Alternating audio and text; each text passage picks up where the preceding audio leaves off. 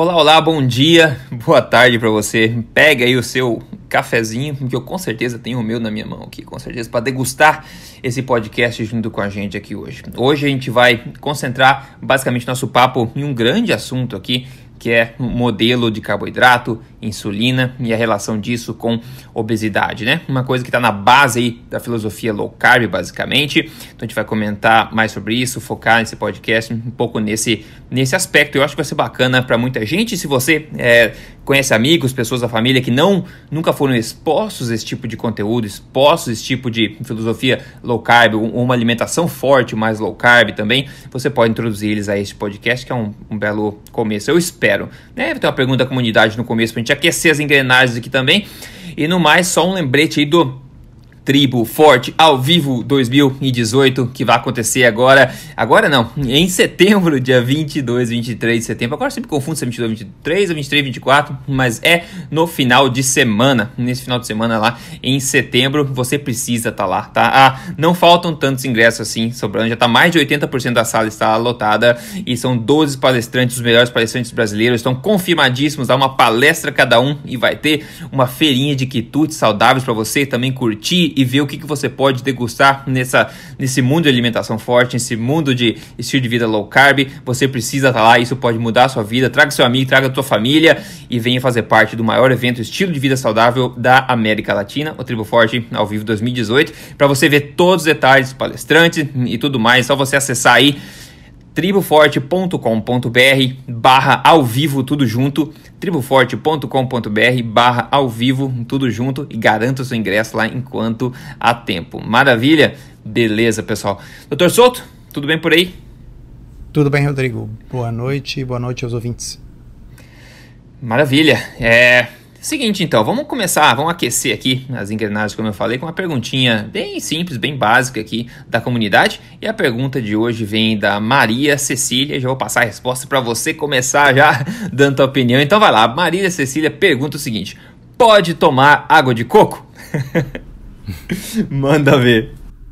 Assim, ó. Um, água de coco, ela uh, uh, no coco é uma das poucas coisas que têm uma quantidade maior de carboidrato. Tá?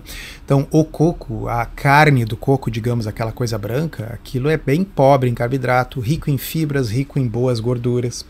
Né? Então, a, dá origem ao coco ralado, aquilo dá origem ao leite de coco e o próprio coco in natura aí, que a gente come é tão gostoso. Uhum. Tá? A água de coco, uh, não. Uh, aqui a gente precisa fazer uma distinção, né, Rodrigo? Uma coisa é dizer uhum. se uma coisa é saudável ou não. Outra coisa é dizer se uma coisa é de baixo carboidrato ou não. Tá? Uh, e isso cria muita confusão. A pessoa pergunta assim: pô, batata doce não é uma coisa saudável? Sim, batata doce é um alimento saudável e nutritivo, mas não Para é um alimento. saudáveis. Claro, não é um alimento de baixo carboidrato. Exato. Se a pessoa pretende fazer uma dieta de baixo carboidrato, por exemplo, para perda de peso, por exemplo, para controle de diabetes, nessas situações o, o, a batata doce não ajuda porque ela tem amido em quantidade razoável. E a água de coco, a água de coco tem açúcar, né, da, da própria fruta. Então uh, é mais ou menos 10 gramas de carboidrato para cada 200 ml, para cada copo de, de água de coco. Para algumas pessoas isso é bastante, para outras não. Né? Então depende da quantidade de carboidrato que a pessoa pretende consumir na sua dieta. Uh, então eu, eu colocaria da seguinte forma: estamos comparando água de coco com suco de fruta, a água de coco é muito melhor. Uhum, tem uhum. bem menos açúcar. Né?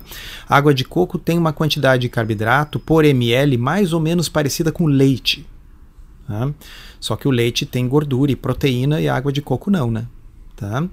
Então, uh, pode ou não pode? Vamos pegar assim, a pessoa que uh, tá correndo, tá certo? Fazendo exercício, correu lá 5 km, quer se hidratar com água de coco. Provavelmente para essa pessoa que tá que depletou o glicogênio do, do músculo, uma água de coco não é uma má alternativa. Né? Uhum. Mas, uhum. mais uma vez, né, como o Rodrigo falou aí, para pessoa saudável, pessoa que está tentando controlar um diabetes, a água de coco vai ser melhor do que um suco de laranja, mas muito melhor é beber água mesmo, né? Água uhum. pura ou água com gás, tá? ou então, uh, enfim, um chá, um chimarrão, um café coisas que realmente não contêm um carboidrato nenhum. É, é, exatamente. É sobre a composição da água de coco, para você ter uma ideia, pessoal, 100 ml de água, de água de coco, é, no geral, tem mais ou menos 19 calorias, onde todas elas são basicamente de carboidratos. Então, 100 ml contém, aí, segundo a fonte que eu pesquisei, 3,7 gramas de carboidratos totais, sendo que 0,2 deles são gordura, ou seja, não tem gordura. É, e 0,7 gramas do peso dessa água é de proteína, então basicamente não tem proteína também. Então, tipicamente tomamos, a gente toma aí no mínimo 200 ml, né, digamos assim, é, o que seriam aproximadamente 7 gramas de carboidratos e 40 calorias, nada extremamente problemático, mas é diferente de água, como o Dr. Souto falou, e se você quer cortar carboidratos, é melhor você eu preferi água de fato. Mas eu também sou da mesma opinião, se você é uma pessoa saudável, está no seu peso, tranquilo, eu acho que a água de coco é uma ótima fonte de hidratação, hein? Com certeza absoluta. É só manter isso em mente, né? Se você quer perder peso, quer regularizar a sua saúde, você é melhor é, ir prevenir o excesso de carboidratos e açúcares no geral, independente se eles são naturais de água de coco, fruta ou qualquer outra coisa, né? Então é basicamente é, essa é, é, é aquele negócio. Se você está fazendo uma dieta low carb, você daqui a pouco tem que escolher os carboidratos que você vai comer. Aí, como diz uma amiga minha, eu prefiro poupar os carboidratos para chocolate. Tá certo? é. eu tomo água com gás, que não tem carboidrato nenhum, e deixo para comer lá o meu chocolate 85%, que tem mais ou menos essa quantidade de carboidrato é. também, mas é muito mais gostoso. E mais nutritivo também na questão de proteínas e gorduras. Então. Ah, com certeza. Então é isso. E o pessoal que pergunta, sim, água de coco faz parte da alimentação forte, sim, é um alimento de verdade. Agora, quando a gente fala água de coco, é água de coco, né? Não é água de coco saborizada com não sei o que, adoçada ou misturada, homogeneizada, etc, né? É o coco aberto e você toma ele com canudinho. Sensacional. Maravilha. É, vamos lá então para o primeiro pro, pro assunto de hoje, na verdade, que tem um novo artigo que foi recém-publicado aqui dois dias atrás no JAMA, né? No grande e respeitado JAMA, jornal americano de medicina, pelo Dr. David Ludwig, né? Que explica o modelo é, carboidrato-insulina da obesidade, né? Então ele escreveu esse artigo lá, é, é bacana o artigo. Bom, veja só, 20 anos atrás 20 anos atrás, duas décadas apenas, como o Gary Taubes diz, esse modelo de carboidrato, insulina e obesidade era discutido apenas em livros de dieta e no underground da nutrição. Né? Então era só aquelas pessoas, os rebeldes da nutrição, que estavam discutindo esse tipo de modelo. Mas hoje a coisa mudou muito, né? Ele está sendo discutido aí nos maiores e mais respeitados jornais do ramo. Apesar de que a oposição, digamos assim, entre aspas, né? Continua lutando contra, mas agora lutando nas ligas grandes, né? E o cerne do modelo, para o pessoal ficar todo mundo na mesma página, o cerne do modelo é o sistema hormonal que a gente fala há muito tempo, né? A gente sabe que insulina promove o ganho de peso. A gente sabe disso, insulina promove o ganho de peso. Com base nisso, a gente sabe também, quer dizer, adicionalmente, a gente sabe também que a insulina previne a lipólise, ou seja, previne a queima de gordura. Então, a insulina promove o ganho de peso e previne a insulina. Então, é bom pensar num tipo de alimentação que mantenha a sua insulina em xeque. E a gente sabe que o carboidrato é o macronutriente que mais estimula a insulina. Então, por isso, atenção no carboidrato. Então, se você come carboidratos de alto índice glicêmico, alta carga glicêmica, você estimula bastante a insulina e, por consequência, você estimula aí o armazenamento de gordura e você previne a perda de gordura, levando teoricamente aí a obesidade, ao excesso de gordura e outros problemas que a gente vê hoje em dia. Proteína também estimula a insulina, mas não estimula tanto quanto um carboidrato. Além do mais, é bem diferente o metabolismo da proteína. Ele também estimula o glucagon, que tem um efeito oposto da insulina quando a proteína é metabolizada. E a gordura basicamente não estimula a insulina. Por isso que vem toda a base do low fat, high, é, do high fat, né, low carb, high fat. Baixo carboidrato, mantém a insulina em xeque, alta gordura, porque você precisa de energia e mantém tudo sob controle. Então, o sucesso das filosofias baixa em carboidrato e alta em gordura basicamente vem dessa dessa razão, né, desse raciocínio simplificado aqui que eu acabei de falar para vocês. Esse artigo que eu colocar o link aqui para você ler, quem quiser ler depois, é muito bacana e explica em mais detalhes, com referências e tudo mais, como esse modelo funciona. Mas eu acho que é legal a gente discutir agora um ponto que eu peguei aqui, que são as recomendações da alimentação baseada nesse modelo que eles colocaram nesse nesse artigo, nesse editorial lá no Jama. Então, várias recomendações aqui que para as pessoas né, que querem aderir a esse tipo de coisa. Eu acho que vai dar é, margem para a gente discutir um pouco. E a primeira sugestão, doutor Souto, é que eu mais gosto, acho que escreveram muito bem, e nem todos eu vou concordar 100%, mas nessa é muito boa. Eles dizem o seguinte: se você quer seguir uma alimentação low carb, high fat, você reduza grãos refinados, reduza produtos derivados de batata e também reduza açúcares adicionados e carboidratos de alto índice glicêmico, alta carga glicêmica com baixa é, qualidade nutricional. Eu acho que esse tipo de coisa ninguém vai meio que questionar e se opor, né? Eu acho que é, foi uma sugestão acertada. O que, que você acha? Eu acho que sim. Uh, eu, eu, eu vi o mesmo tweet do, do Gary Taubes e eu acho que ele tem toda a razão. E ele, na realidade, está uh, uh, com esse tweet dando a entender, e acho que de forma correta, o papel que ele teve nisso. Né? Sim. Porque até o advento dos anos 2000, quem falava essa hipótese, olha, de que na realidade os carboidratos refinados, especialmente os carboidratos, têm, são mais problemáticos no que diz respeito a, a ganho de peso ou a retirada dos carboidratos são melhores para perda de peso do que das calorias como um todo. Enquanto a sabedoria convencional é o que? É, é o contrário. Todas as calorias são exatamente iguais. Você comer uh, 300 calorias de, uh, de farinha, a mesma coisa que comer 300 calorias de peixe. Uh, e na verdade o problema é só a quantidade de calorias. Então, uhum. o, até o início dos anos 2000, quem dizia que não, que a restrição de carboidratos poderia ser uma estratégia interessante para perda de peso ou para controle de doenças metabólicas, era considerado picareta. Tá? Uhum. Era a casa de dieta da moda, era essa dieta, então assim, tipo o Dr. Atkins e outros, né? Uh, e a coisa começou a mudar mesmo uh, com a publicação pelo Gary Taubes de um artigo na revista Science, né? que depois ele suavizou a linguagem científica desse artigo, publicou no New York Times, né? Então nós estamos falando em uh, ano 2000 e depois uh, 2002 ou 2003, uma coisa assim. E então o Taubes eu acho que foi o sujeito que uh, conseguiu destampar essa panela e a partir disso houve um ressurgimento da, da, da, do movimento low carb no mundo. Mas o que, que aconteceu? Como ele tinha publicado em locais de grande evidência, e uma delas era a revista Science, né, que uhum. é uma revista uhum. científica da talvez a mais importante do mundo, aquilo começou a gerar o que? Estudos para testar de forma científica low carb. E hoje nós temos aí mais de 60 ensaios clínicos randomizados, a maioria mostrando uma eficácia superior da, da estratégia. Então, o primeiro ponto é esse. Realmente é incrível que a gente esteja vendo uh, um artigo como esse, que basicamente resume a teoria uh, carboidrato-insulina uhum. da obesidade, numa revista médica como o JAMA. Com, com destaque, né? Então, uhum. esse é o primeiro ponto. O segundo é que realmente o artigo, para quem quer ler de forma concisa em um artigo científico de poucas páginas uh, o que, que é a teoria, com os, uh, as referências bibliográficas que lhe dão embasamento, né, eu acho que não tem nada melhor. Eu acho que realmente talvez seja o melhor resumo, o melhor sumário. Né? E atualizado. Uh, e atualizado. Quem quiser ler uma coisa extremamente detalhada da história disso e dos estudos em animais e tal, pode ler o livro Good Calories, Bad Calories do Taubes. Né? Mas aquele é um livro de 500 páginas, né? É, e, e não é fácil. É, é e, fácil. E, e, é um livro de 2007, nós estamos em 2018, Sim, tem muita exato. ciência que foi publicado depois disso.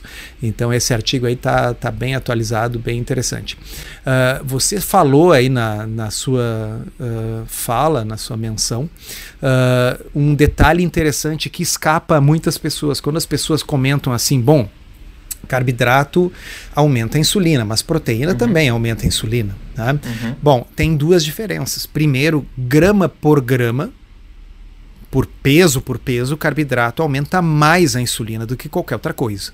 Tá?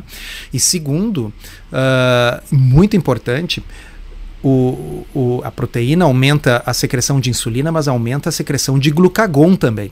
Tá? Uhum. Para relembrar aí, para quem não está lembrando da fisiologia, a insulina ele é, um, é um hormônio anabólico tá? que favorece o que? Favorece o acúmulo de gordura no adipócito, favorece o acúmulo de glicogênio no músculo e no fígado. Uh, O glucagon é o contrário, é um hormônio antagônico da insulina. Ele é um hormônio catabólico que favorece a saída da gordura de dentro do adipócito e que uhum. favorece a, a, a, o, a, vamos dizer, a transformação do glicogênio em glicose para colocar essa glicose no sangue. Tá? Por que, que o diabético tipo 1, aquele que não produz insulina, tem aumento da glicose no sangue quando come proteína, porque ele secreta só o glucagon, porque ele não produz uhum. insulina, tá? Uhum. Então, veja bem, se fosse verdade que o efeito da proteína e do carboidrato é o mesmo nos hormônios, o que, que aconteceria quando a pessoa come um filé? Ela ia ter hipoglicemia. Por quê? Uhum. Porque ela ia comer o filé, ia comer proteína, ela ia secretar insulina, mas como ela não está comendo glicose, a glicose no sangue dela ia despencar, porque ia ser como uma injeção de insulina, tá certo? Sem glicose. Mas não é o que acontece. A gente come um filé e a nossa glicose fica estável. Por quê? Porque o pâncreas secreta insulina e glucagon.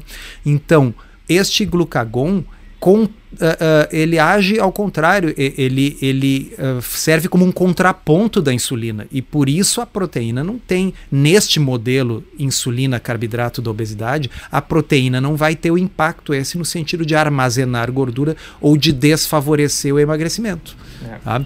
Então, uhum. realmente o artigo está tá, tá, tá muito bem escrito, muito, muito bem referenciado. Gostei desse é. artigo. Sim, muito bacana. Então vamos seguir aqui, tem vários pontos das recomendações que eles dão no final do artigo, a gente vai discutindo cada uma delas, tem algumas aqui. A segunda, então, é você enfatizar carboidratos de baixa carga glicêmica, incluindo é, vegetais é, fibrosos, né? É, legumes e vegetais é, é, diferente no português e no inglês, né? Mas entenda-se é, vegetais é, fibrosos. Fala leguminosas, geral, né? né? É, leguminosas, né? Que é uma coisa também, enfim. É, e frutas não tropicais, né? Por exemplo, as berries da vida, né? O morango, o mirtilo, a mora, etc. Que é um, acho que é uma boa, é uma boa sugestão também para a população geral, com certeza, né? Uhum. É, e daí a próxima é o seguinte, ó. Deixa eu até falar uma coisa diga, só para também lembrar para quem não está acostumado. Hum. Índice glicêmico e carga glicêmica. Uhum. Ah, a gente já falou sobre isso no podcast, mas lembrando rapidinho: índice glicêmico diz respeito só à velocidade com que a glicose sobe depois que a gente consome aquele alimento. Carga glicêmica leva em conta a quantidade de glicose presente numa porção típica que se consome. Tá? Então a cenoura, por exemplo, tem um índice glicêmico alto, mas é irrelevante. Por quê? Porque a carga glicêmica da cenoura é muito baixa. Tá? Para eu comer 50 gramas de carboidrato em cenoura, eu tenho que comer, sei lá, uns 700 gramas de cenoura. Uhum. Tá? E ninguém vai comer isso. Então, a carga glicêmica é muito mais importante. E ele salienta no, no estudo ali que, que, que, a carga glicêmica é, é o maior determinante, que até que cerca de 90% da resposta glicêmica uh, de uma refeição está relacionada à carga glicêmica. Uhum, uhum. É, exatamente. Veja, pessoal, a gente está fazendo um esforço bacana para tentar explicar todos os termos. Então, como eu falei no começo, é um ótimo ponto de início para você recomendar para outras pessoas para começarem e verem esse podcast para se, pra, enfim, se colocarem a par aí dessa filosofia toda que a gente fala. Pelo menos grande parte dela, né? Não resume é, tudo. Se for profissional de saúde, parte. imprime o artigo, vai estar tá aí nas, nas referências do podcast. Imprime é. o PDF, dá para o nutricionista, dá para o médico, acho que vai ser legal. Ah, é, com certeza, com certeza. Bom, o próximo ponto aqui, a próxima recomendação que eles dão não é uma que eu concordo 100%, mas enfim, eles falam, quando consumindo produtos derivados de grãos, né, escolha é, os integrais, né, ou, ah, deixa eu ver aqui, é, é basicamente isso, é, os integrais ou ferment, é, pão feito, aquele pão de sourdough, que a gente fala da massa azeda, né, que é o fermentado, ou moído com a pedra, enfim, evitar os refinados nesse sentido, né, Uh, mas eu acho que eles colocam essa questão dos grãos justamente, eu acho, porque estão dando uma sugestão para a população geral e estão já assumindo que basicamente a população geral vai tender a não limitar, eu acho, muito o consumo de grãos, né? então eles acabam sugerindo que você consuma o integral, mas eu acho que eles fazem isso simplesmente por entender que os, os, os produtos derivados de grãos integrais justamente são menores no que a gente está falando, que é na questão da carga glicêmica. Mas eu acho, estou especulando, que eles não levam em consideração a questão do da imperfeição nutritiva, digamos assim, do, do impacto na absorção de nutrientes que um um produto de grão integral pode ter. Por exemplo, a gente sabe hoje, né, tem muita ciência por trás, mas ainda assim não é uma coisa 100% conclusível, mas que quando você consome o pão integral, por exemplo, ele vai, por causa dos antinutrientes que ele tem, é, dificultar a absorção de nutrientes que você tem em outros alimentos que você está comendo junto.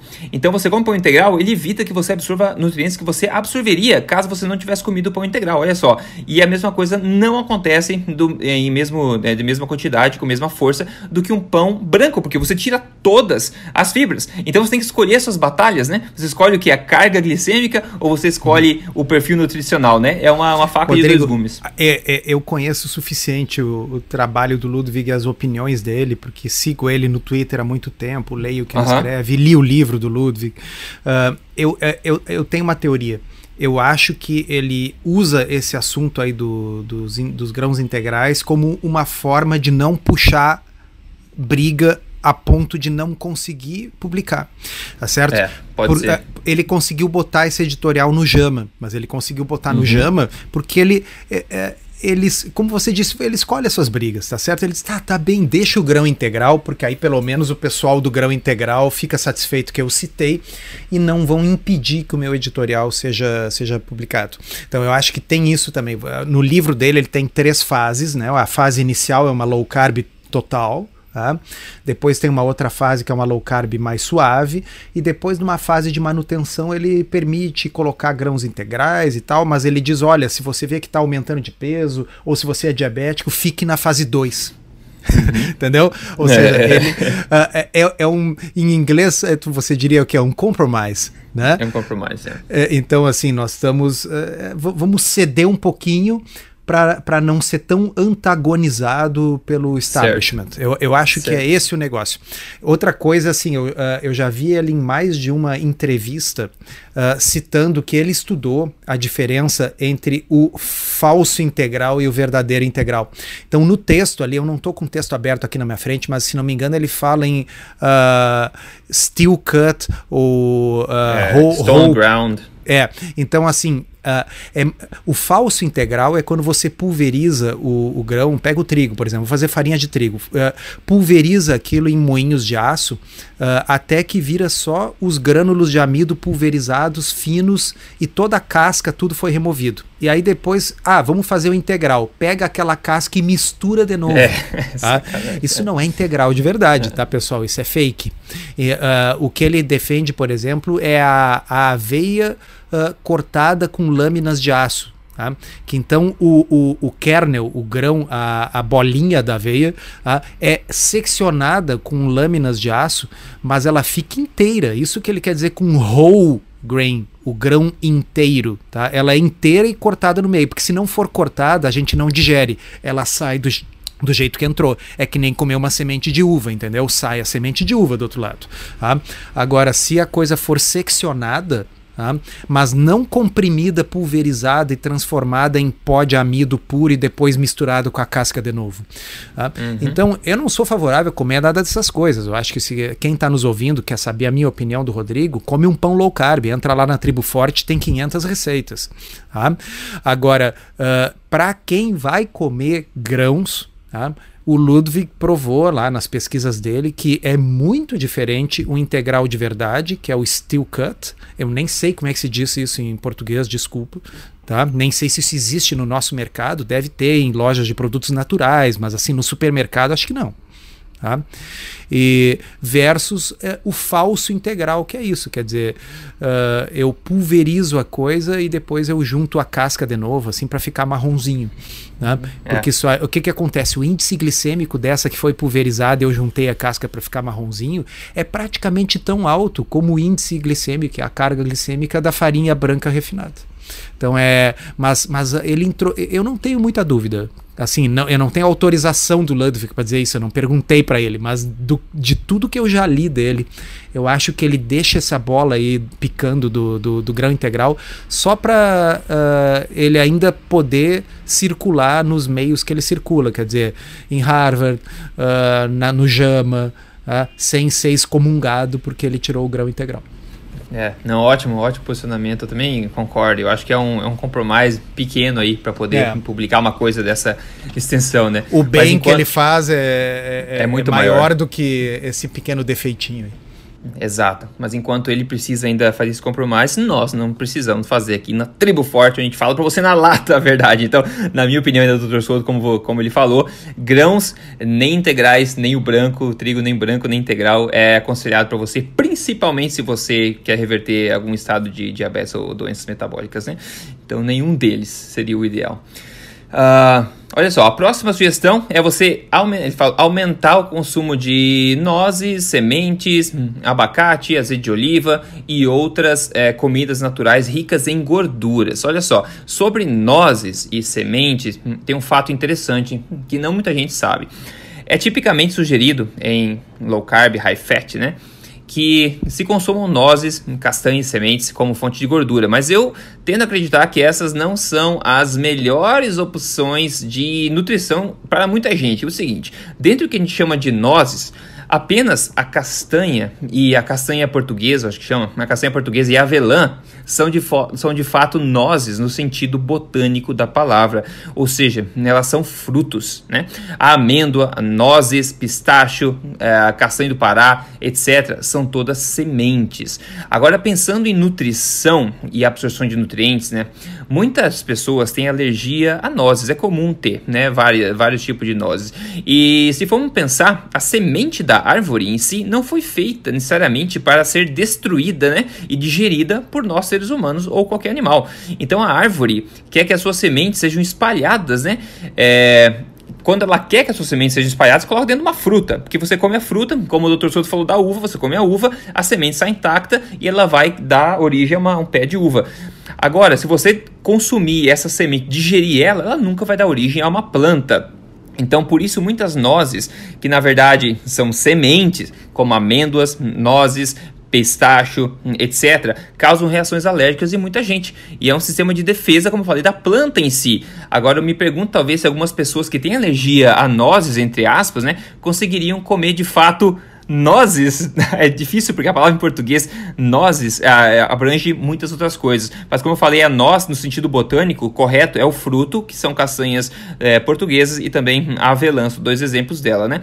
Então talvez pessoas que têm alergia, digamos, a, a noz, como amêndoa, pistache, etc., talvez possam consumir essas outras duas. Eu não sei se é verdade, mas é interessante manter isso em mente, porque sementes não são feitas para serem destruídas, então as plantas colocam mecanismos lá dentro para inibir né, o, o consumo é, dessas coisas, enquanto frutos são feitos para serem consumidos. Né? É uma coisa adicional para você ter em mente aí. Não sei o que você acha, doutor Souto.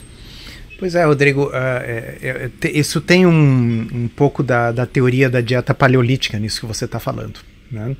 Uh, e que é a gente usar uma abordagem pensamento evolutivo, né? pensamento darwiniano. Uh, no entanto, eu também acredito que os nossos antepassados, e aqui eu estou falando de antepassados, inclusive primatas pré-humanos, né? uh, já consumiam essas coisas. Então nós temos aí uhum, mil, milhões de anos de consumo disso. Eu, eu, eu e, e, por outro lado, toda a evidência epidemiológica é no sentido de benefício do, do consumo dessas coisas. Então, epidemiologia pode não servir para mostrar que algo é bom, mas se algo parece bom, hum, do ponto de vista epidemiológico, dificilmente esse algo vai ser péssimo. É, exato, tá concordo. Então, concordo. Uh, eu, eu acho que uh, seria mais ou menos o mesmo raciocínio do ponto de vista dos laticínios, né? Então uhum. a, a, uhum. dieta paleolítica ela não gosta dos laticínios, por quê? Porque os, nenhum mamífero bebe leite depois que é desmamado.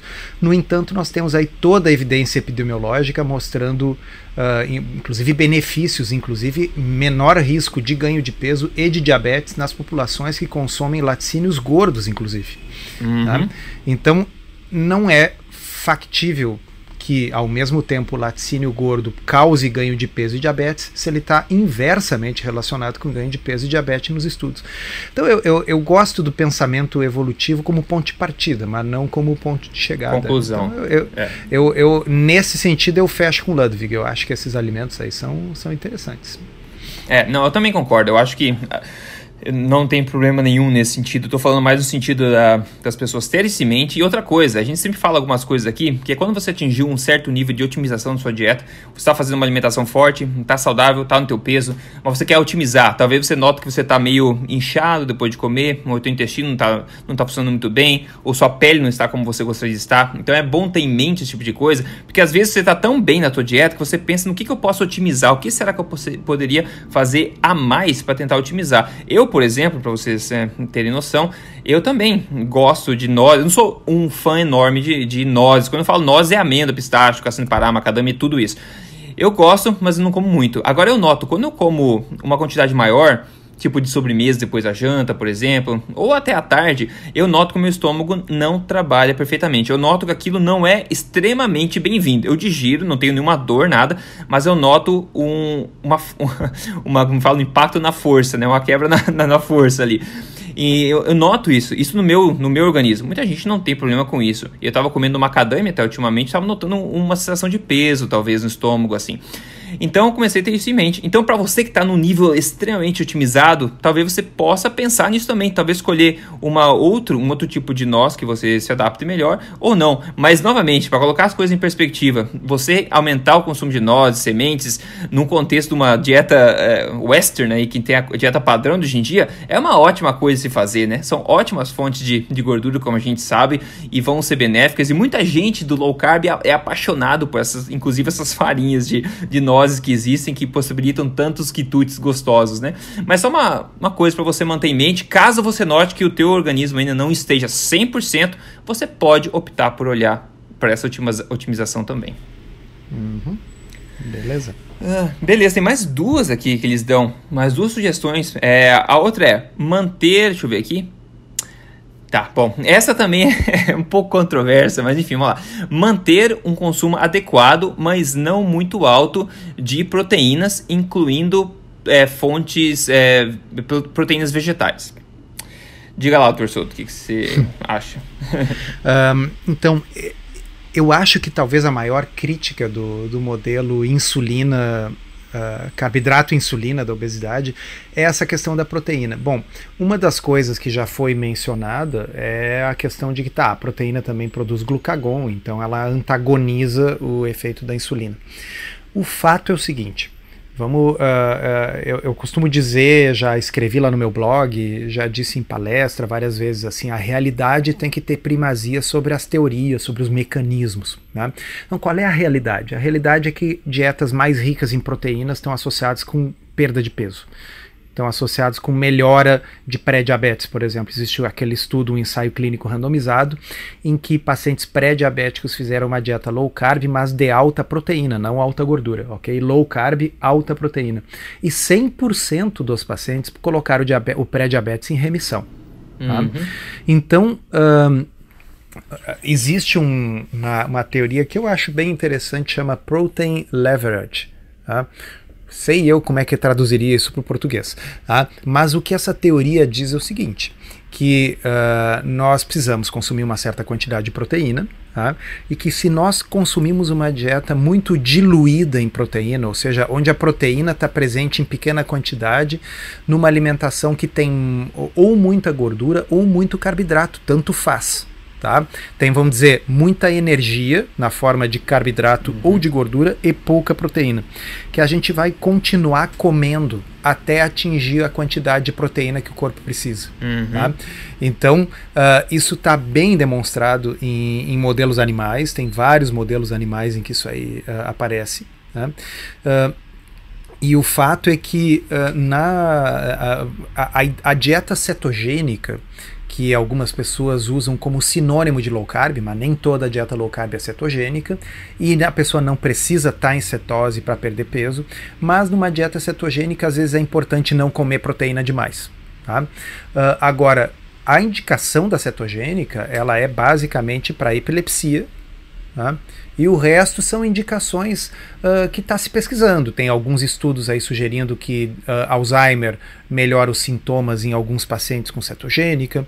Tem estudos em modelos animais e alguma coisa muito preliminar em humanos uh, sobre cetogênica e câncer. Ah, agora, se o objetivo é perder peso, o objetivo é perda de peso ou controle de diabetes, Tá?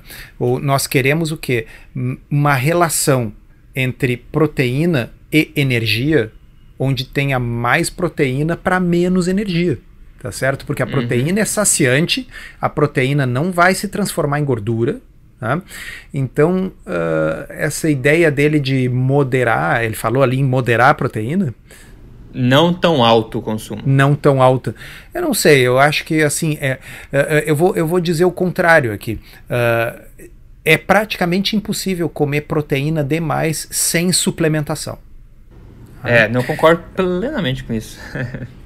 Então, uh, para pessoas que estão buscando uh, melhora de doenças metabólicas, como diabetes, pré-diabetes sino-metabólica ou perda de peso, focar em consumir uma quantidade adequada de proteínas de alto valor biológico, reduzindo o excesso de energia tanto na forma de carboidrato como de gordura. Obviamente, reduzir mais o carboidrato para que o corpo queime gordura, mas também não precisa se entupir de gordura, senão o corpo vai queimar só a gordura da dieta e não a sua.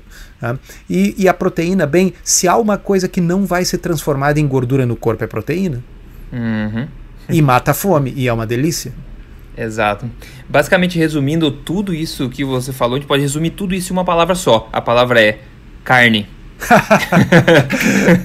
Entenda-se por carne, peixe, frango, é. porco, carne de gado, ovo, Frutos tá certo? Ou seja, uh, alimentos de origem animal realmente são imbatíveis no que diz respeito à relação proteína-energia. Ou seja, uhum. tem mais proteína e menos energia por grama.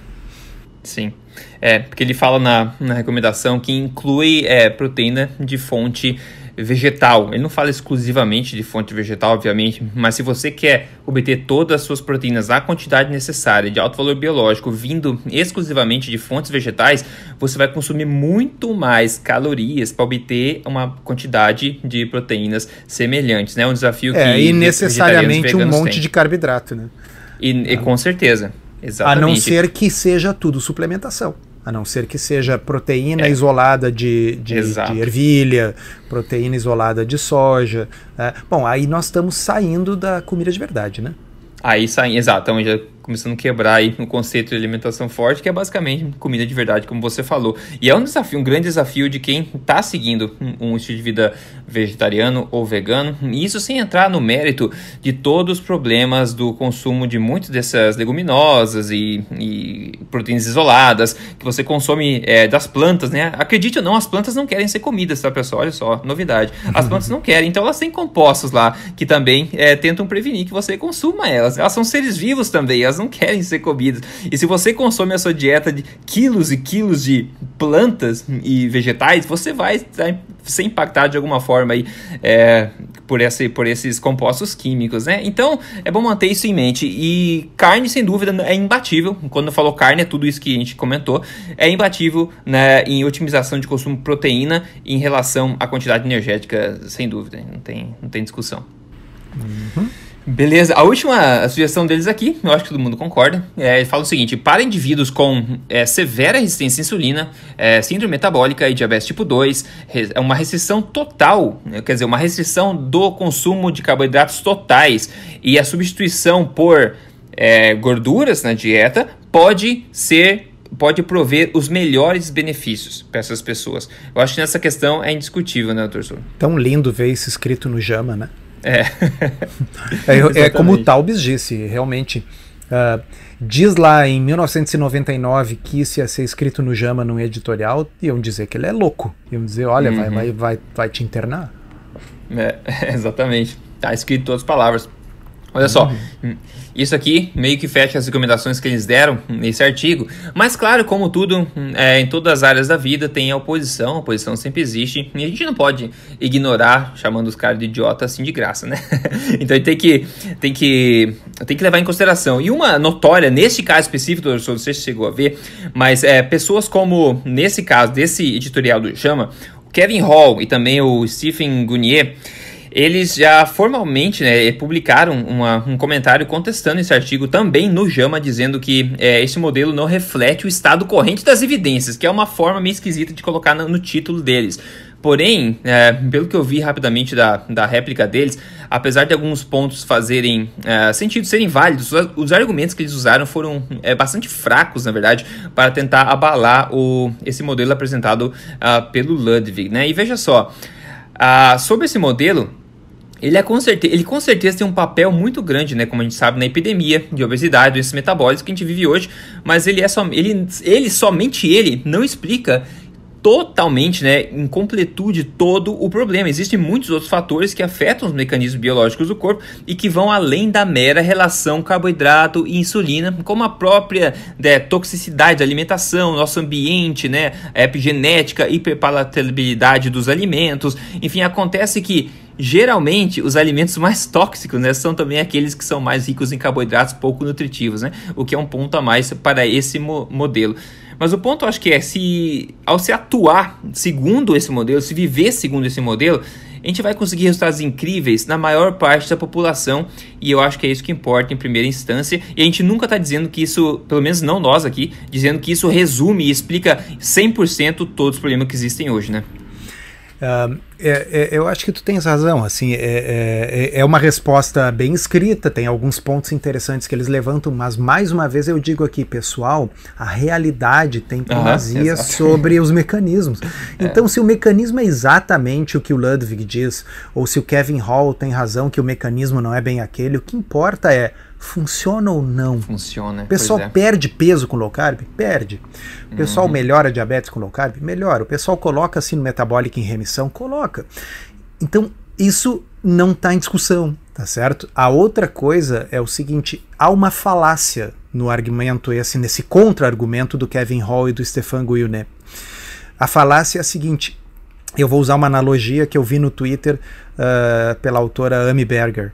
Tá? Uh, ela disse o seguinte: olha, todas as pessoas que têm câncer de pulmão fumam?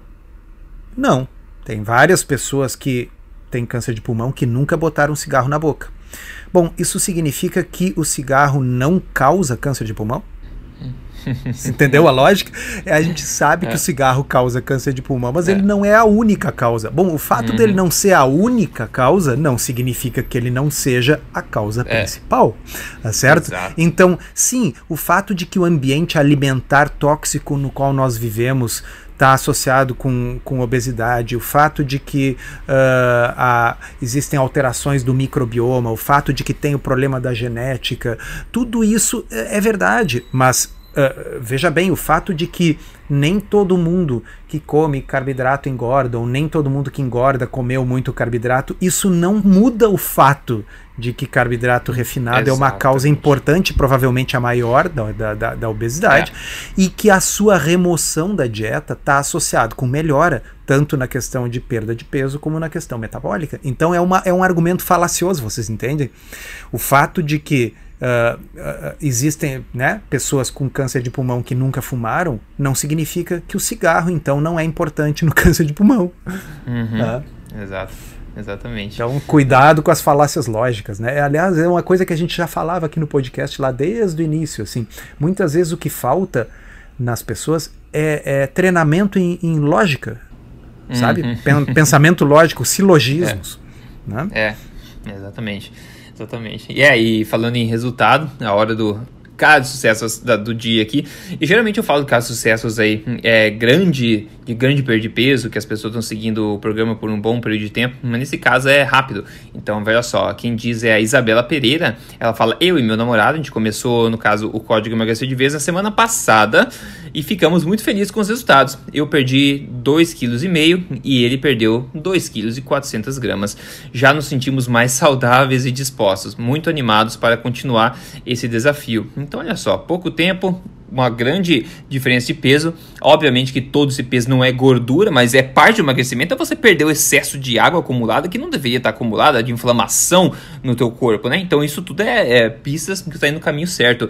E questão de uma semana só, o que te dá uma motivação extra para você seguir pela segunda semana e terceira semana. E, de novo, comendo de forma correta, alimentação forte, saborosa, você não vai querer parar de fazer isso. Se você quer se juntar ao código emagrecer de vez, entra em código emagrecerdevez.com onde guia passo a passo, traduz toda essa ciência, tudo isso em passos que você pode seguir uma vez, um de cada vez por três fases e atingir o objetivo que você quer. E além de explicar para você o porquê de todos os hábitos que são sugeridos lá dentro, porque eu acredito que quando você sabe o porquê das coisas, você toma a responsabilidade e leva mais a sério.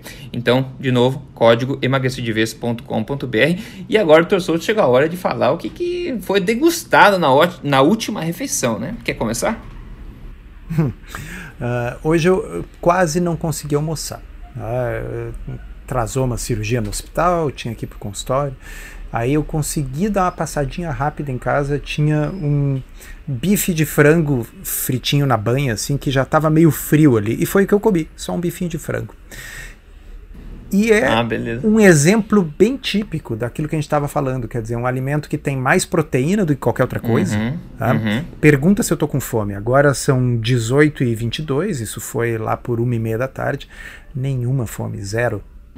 É, né, exatamente. exatamente. É uma forma ah, que eu agora, digo. Se eu ah. tivesse comido um, um, um pão, um croissant, assim, é. é. um croissant, ia ver se ia conseguir ficar até agora sem fome. Ou uma então, maçã. Podia também não ter comido nada, né? Uh, é. Mas como deu tempo de comer uma proteínazinha, porque na realidade a proteína é interessante também para ajudar a manter a massa magra, né? Pô, com certeza. Proteína é o macronutriente mais importante do corpo. Se, pode, se a gente pode colocar no ranking, eu diria que é o, é o mais importante do corpo. E é a melhor forma que você. Se você pensar em comer carne, como o torcedor comeu o bifinho dele, para quem curte minimalismo, e eu adoro minimalismo é, chamo minimalismo nutricional, né? A forma como você consegue, da maneira mais fácil possível, consumir tudo que você precisa para o corpo é, são carnes, no caso porco, uh, porco não, é todo tipo de carne, frutos do mar, uh, peixes, etc, todas essas fontes, justamente porque concentra a maior quantidade de nutrientes, né? Eu, inclusive, tenho falado sobre isso ultimamente no no, no, Instagram também. Que, por sinal, se você quer seguir a gente no Instagram, siga aí o Dr. Souto no JC Souto e eu no Rodrigo Polesso, tudo junto. O que eu comi hoje no almoço foi um das, acho que foi um dos maiores almoços que eu tive até agora. É, eu fiz um, uma truta, um filé de truta é, na frigideira, no óleo de coco. E também eu estava testando o forno aqui, coloquei umas costelinhas de porco no forno. Então comi essas duas coisas no almoço hoje, mas comi até até estufar mesmo. Eu comi bastante porque eu não queria deixar para depois. Então eu comi bastante essa costelinha de porco e também essa, essa truta. E de novo, muita gordura, se a gente for pensar, natural dos alimentos, né? Muita proteína, muita gordura e basicamente nenhum carboidrato. Então você fica realmente é, saciado por horas, horas afim. E sem se sentir estufado, é que tá, eu falei estufado no sentido de cheio, satisfeito, mas você consegue comer bastante quando você come coisa certa, você não se sente estufado, desconfortável, mas sim saciado, né? Que eu acho que é o ponto ótimo de todos aí. Certo? Beleza. Maravilha, então. Então vamos fechando esse episódio de hoje aqui. Se você quer conhecer as receitas todas da Tribo Forte, fazer teu pão low carb sem correr risco de afetar a sua saúde, entra aí triboforte.com.br, veja lá o que você pode ganhar tendo acesso, se tornando um membro lá, triboforte.com.br e para o evento triboforte.com.br barra ao vivo, tudo junto, para ver a gente lá ao vivo esse ano. Maravilha, pessoal, a gente se fala semana que vem. Obrigado, Torçoto. Até mais. Obrigado, até lá.